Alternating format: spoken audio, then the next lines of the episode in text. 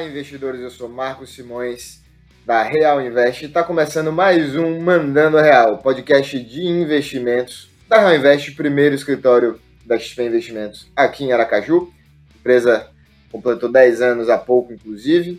É, e hoje eu trouxe o Matheus Azevedo, head da mesa de renda fixa aqui da Real Invest, que inclusive entrou no meu lugar na mesa de renda fixa. É, a gente vai falar sobre um tema que toda vez que acontece, a gente tem muito vídeo no YouTube, que é a alta da Selic. O Banco Central subiu a Selic de 5,25 para 6,25. É, provavelmente vai continuar subindo a taxa. E agora você deve estar vendo um monte de vídeo no YouTube. Selic subiu e agora? E a gente vai fazer o nosso programa menos sensacionalista que isso, tratar do assunto de uma forma um pouco mais é, tranquila e menos sensacionalista. Para isso, o Matheus está aqui. Então, Matheus, se apresenta para o pessoal e, e, vamos falar um pouquinho do que você faz aqui na Reinvest para começar. Opa, Marcos, tudo bem? Então, aqui na Reinvest, né, eu comecei com o back-office, né, e hoje estou muito feliz de estar participando da parte de renda fixa, estar tá assumindo esse papel. E, bom, aqui eu faço basicamente uma, uma gestão mais inteligente, né, busca trazendo ali oportunidades para os clientes, e aproveitar justamente esse movimento aí de alta de juros né, para que os clientes se beneficiem e consigam aproveitar esse movimento mesmo que tende a ter um fim, mas é bem interessante, a gente está num time interessante também. Bacana. É, a gente viu na né, taxa de juros subiu, foi para 6,25, uh, tinha chegado em 2% no, alguns meses atrás. É, conta pra gente por que o Banco Central está fazendo esse movimento de subir a taxa de juros é, o que, é que deve acontecer com a taxa de juro para frente? A gente sabe que o Banco Central já contratou, é, como a gente gosta de falar no mercado financeiro, mais uma alta, provavelmente 1%, é isso? Sim. É, não tem como cravar, né, mas provavelmente vai ser 1%. O que vai acontecer para frente? Qual é a expectativa do mercado? É, o que é que os analistas estão dizendo que vai acontecer com a taxa de juro no, daqui para o final do ano, para o final do ano que vem?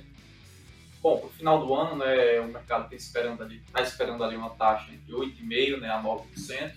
Acredito que vai ficar ali em torno dos 8,5% mesmo. Talvez chegue aos 9% já na próxima reunião do Copom do início do ano, né, do próximo ano. Mas não acredito que chegue nos 10 dígitos não, tá? É, por que, que ele iniciou esse movimento? Né? A gente passou por um cenário extremo de pandemia, né, onde o governo precisou estar tá ali trazendo um auxílio para o pessoal tá, tá ajudando mesmo num momento difícil. E aí tivemos vários choques de oferta, gente parando de trabalhar. Vamos fazer uma tecla aqui. O que é um choque de oferta? Bom, choque de oferta, né? Como a gente, as empresas pararam né, de, de funcionar, muita gente ficou em casa, enfim. Isso fez com que a empresa parou de produzir, a demanda, de certa forma, continuou, né, visto que o governo deu algum auxílio ali para o pessoal, está continuando comprando, o pessoal continuou comprando, mas o produto não foi sendo produzido nesse período, né? Então teve um choque de oferta. O choque de oferta justamente tem mais, tem mais gente querendo do que gente oferecendo, né? Com esse choque de oferta, os preços começaram a subir e aí, poxa, tivemos ali alguns núcleos, né? Que a gente chama de núcleo. São aquela, aqueles, é, aqueles produtos que quando sobem, geralmente demoram um pouco para ter uma redução ou praticamente não tem uma redução ao longo do tempo, tá? no curto prazo. Seria o quê? Petro, é, petróleo, muitas vezes, apesar de ser um, um, componente bem volátil. Energia também é algo que sobe bastante, quando para descer é bem complicado, tá? Então, tivemos alguns choques também nesses, nesses produtos, nesses serviços, que impactam a economia como um todo e acabou gerando essa inflação aí, forçando o Banco Central a subir a taxa de juros, justamente para tentar controlar essa alta da inflação.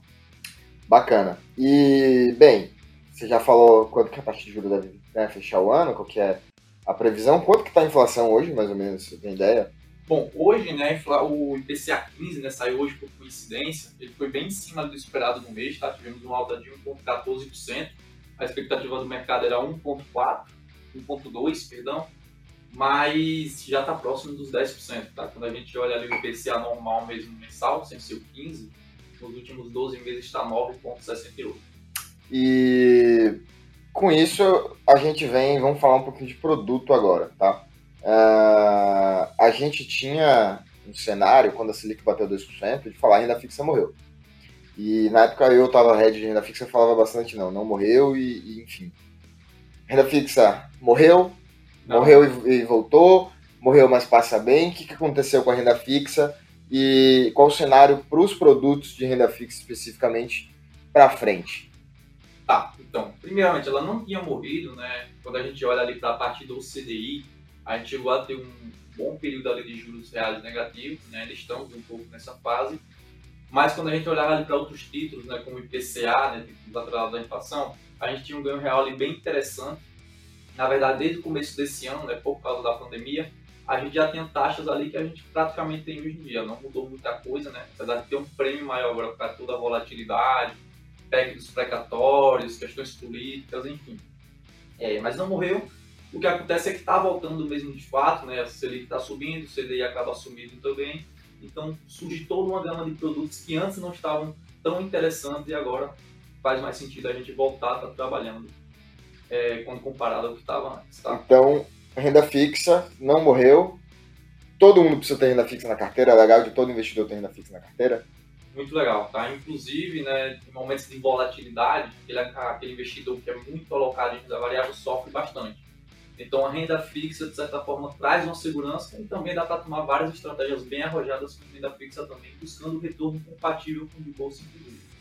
O que, que tem de, de, estratégia mais arrojada em renda fixa? Comenta um pouquinho. A gente tem aquela coisa de que renda fixa é fixa, mas a renda fixa não é tão fixa assim. Explica pra gente um pouquinho, explica pra mim um pouquinho é, do que seria uma estratégia um pouco mais arrojada com a renda fixa e, e, o que a gente pode fazer nesse cenário que a gente tem hoje? Então, né, a renda fixa, apesar de você poder contratar, né, geralmente a primeira via de renda fixa ali para o investidor básico, seria CDBs, né, títulos de emissões bancárias que tem a garantia do FGC, né, aquela cobertura de 250 mil por CPF, né. Mas, fora disso, a gente tem todo um universo ali, né, onde existe uma marcação ao mercado e o cliente, né, o investidor consegue está especulando em cima da expectativa da taxa de juros futura. Então a gente consegue. Então a gente consegue especular em cima dessa expectativa né, do mercado. Ah, eu acho que o mercado está precificando errado. Ele acha que os juros vai subir para 10%, mas eu não acho que chegue lá. Então a gente consegue fazer uma aposta em cima disso. Aí tem várias ferramentas. Pode ser usando o título público, é, índices futuros, ou swaps, a depender se o cliente já tem uma alocação ali. Tá? Letras financeiras também, letras alguns tipos de crédito privado também dá para fazer isso, não dá? Dá para fazer isso. Sim. Bacana. E dado, dado esse cenário, é, que que, qual que é a recomendação lá do time da XP? Né? A gente não faz análise aqui na casa, a gente não pode fazer análise, mas a gente segue a análise da XP a XP passa, passa os relatórios do time de análise para cá e a gente usa isso para ajudar nossos clientes a alocarem uh, o dinheiro deles, alocarem o patrimônio deles. Então, é, baseado na, na, análise da XP, o que, que tem de, de, de, consenso aqui? Qual que é o melhor tipo de produto ou não tem um, melhor tipo de produto? A ideia é mais diversificar. Como, como que o time da XP está vendo esse cenário para frente? Tá. Para quem vai alocar agora.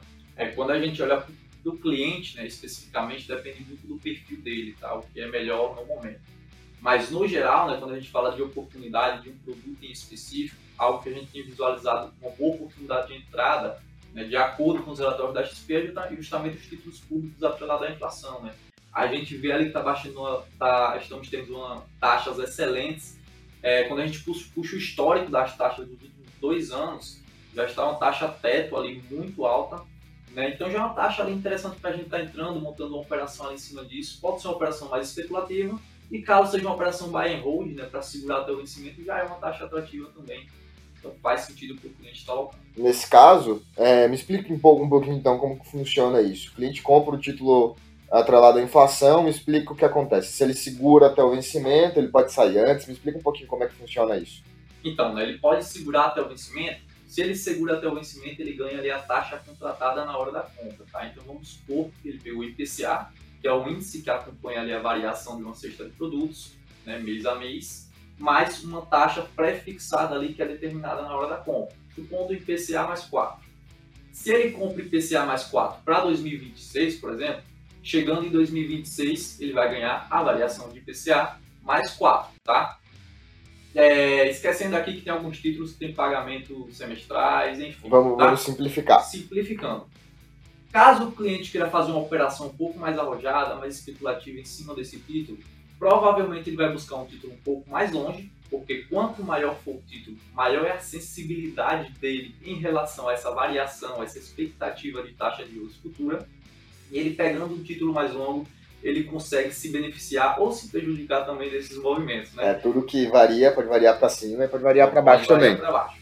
Então, à medida que ele compra um título que está pagando uma taxa muito boa, se a expectativa da taxa de juros futura cair, como no futuro espera-se conseguir uma taxa menor do que a que ele comprou, o mercado no dia oferece um valor a mais no título dele para poder recomprar. E aí, se ele quiser se desfazer e antecipar esse lucro, ele consegue. Caso contrário, a expectativa do título da taxa futuro subiu, é, o mercado vai entender que a taxa dele não é tão interessante no dia e caso ele queira vender antes do resgate, ele vai ter que assumir um prejuízo. No pior dos casos, ele pode seguir com o investimento, não é isso? Exatamente. No pior dos casos, ele pode segurar até o vencimento ou né, a gente pode visualizar ali alguma alternativa de troca de título que muitas vezes ele consegue ter um reembolso ali, entre, entre aspas, até o vencimento, mas é uma estratégia um pouco mais sofisticada para os clientes. Bacana. E para assim, a pessoa que já tem lá o dinheiro na poupança, tem o dinheiro guardado como reserva de emergência, é... com esse aumento do taxa de juros, isso é bom para essa pessoa, assim, é bom para ela, a inflação está muito alta, a gente via é, o pessoal que estava com dinheiro na poupança perdendo dinheiro para inflação. Está mudando isso? Qual é o cenário? Qual é a melhor alternativa para esse tipo de público? Então, né, para reserva de emergência não tem muito para onde fugir, né? Independente de estar tá dando um ganho real ali, né, em cima da inflação ou não, ele tem que manter aquela liquidez dele, tem que ter de onde tirar o dinheiro, porque é para emergências. Mas tem melhorado, né, à medida que a taxa de juros sobe, a rentabilidade desses investimentos também sobe, né? Inclusive da poupança, mas que a gente tem aqui coisa, muitas coisas melhores que isso no D0 com a mesma, com a mesma qualidade de risco, qualidade de risco, com o mesmo risco ou né, com um risco até menor quando a gente fala de título público. E o que, que acontece, assim, qual que é a diferença da poupança, por exemplo, para um, um, um, CDB de liquidez imediata que a gente tem aqui? Qual que é a diferença de rentabilidade que o cliente vai ter nesse caso? Tá, é, para simplificar eu vou usar a Selic, tá? mas o CDB ele um outro índice que seria o CDI, tá? que a diferença é só de 0,10% entre um e outro. Por isso que eu vou usar a Selic para estar tá simplificando mesmo. A poupança, hoje, ela rende 70% da Selic, mais taxa referencial que hoje está em zero, tá? Então a Selic estando a 6,25, a poupança vai estar rendendo 70% disso, mês a mês ali, sendo que o CDB, né, hoje em dia é 100% CDI, que é muito próximo da Selic. Então a gente já ganha essa diferença aí entre o a poupança, né, que é só 70%. Sendo que os dois são cobertos pelo FGC, então o risco né, acaba sendo o mesmo ali no final das contas. Bacana. Então acho que é isso, pessoal. É... Obrigado por nos ouvirem, obrigado pela audiência, obrigado, Matheus, por ter tirado o tempinho, saído lá da mesa para falar com a gente. É isso e nos aguardem no próximo episódio. Tchau, tchau, pessoal. Tchau, tchau.